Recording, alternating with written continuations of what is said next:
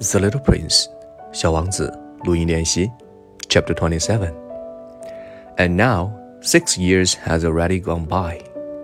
I have never yet told this story.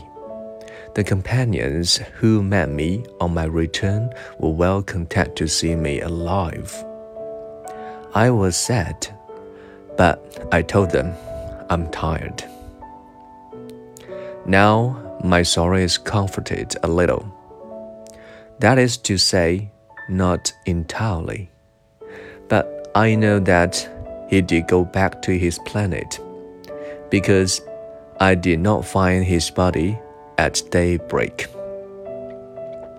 It was not such a heavy body, and at night I love to listen to the stars.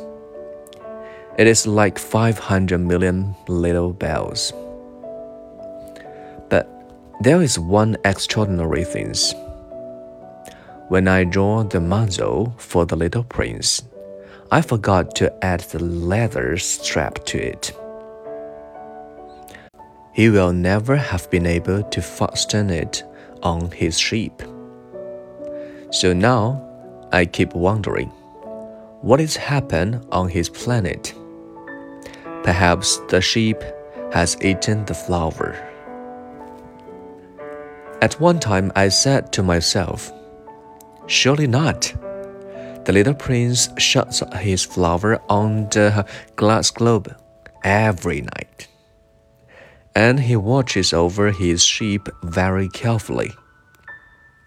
Then I'm happy, and there is sweetness in the laughters of all the stars. But at another time, I say to myself. At some moment or other, one is absent minded, and that is enough.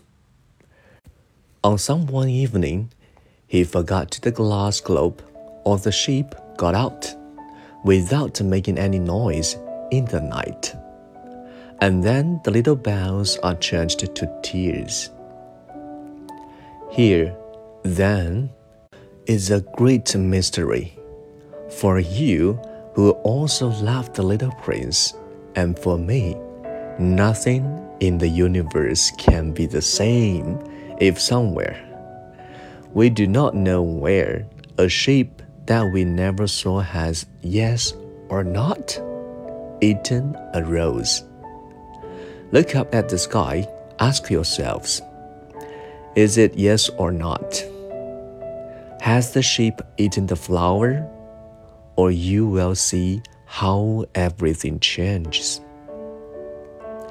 And no grown up will never understand that this is a matter of so such importance.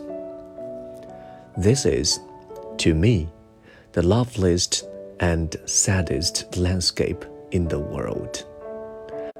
It is the same as that on the preceding page, but I have drawn it again to impress it on your memory.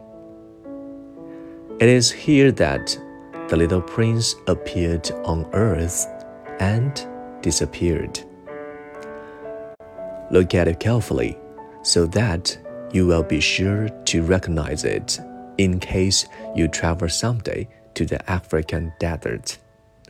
And if you should come upon this spot, please do not hurry on.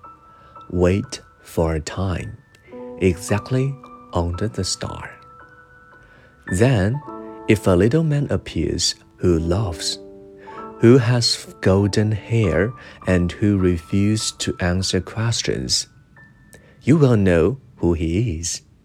If this should happen, please comfort me send me word that he has come back.